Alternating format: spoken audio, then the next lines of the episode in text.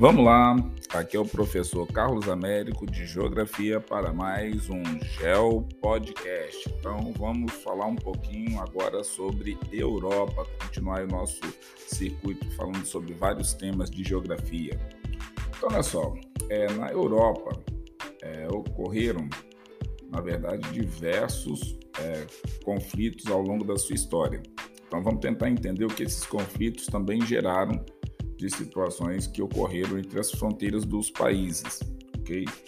E aí você vai analisando se tem questões positivas, negativas a partir do que for sendo apresentado pelo material.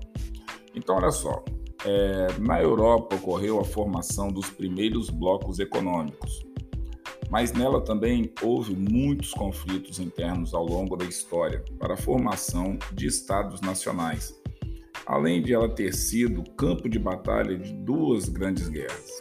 A Primeira Guerra Mundial, entre 1914 e 1918, e a Segunda Guerra Mundial, de 1939 até 1945, é, que causaram a morte de milhões de pessoas e alteraram não apenas as fronteiras entre os estados, mas também resultaram na formação de novos estados é, assim sendo, é, nota-se que as fronteiras de muitos países europeus se alteraram é, desde o início do século XX, sobretudo na porção central e leste do continente.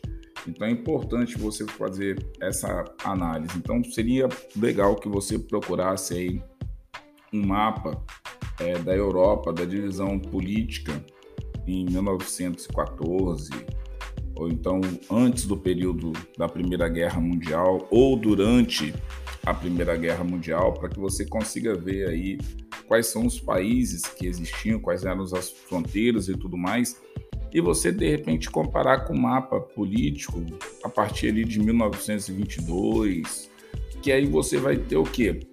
Uma ideia de como que era antes da Primeira Guerra Mundial, durante a Primeira Guerra Mundial e durante a Segunda Guerra Mundial, para você ir observando as mudanças, países que deixaram de existir, países que começaram a existir, e isso é importante para que você vá entendendo que o território durante esse período foi se moldando a partir desses grandes conflitos.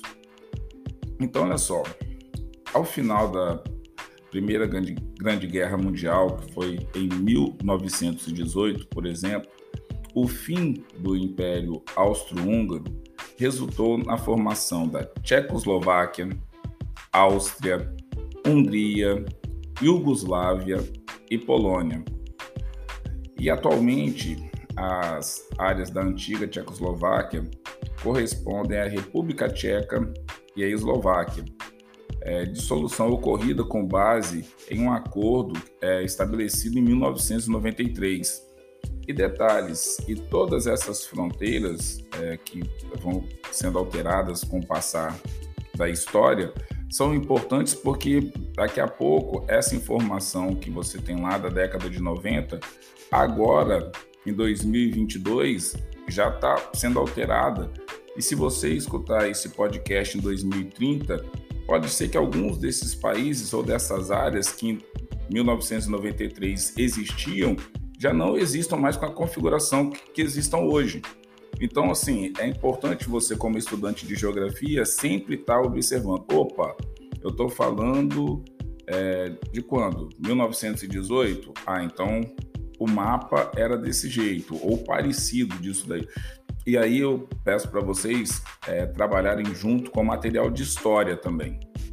Então, não sei onde que você estuda ou com quem que você está estudando.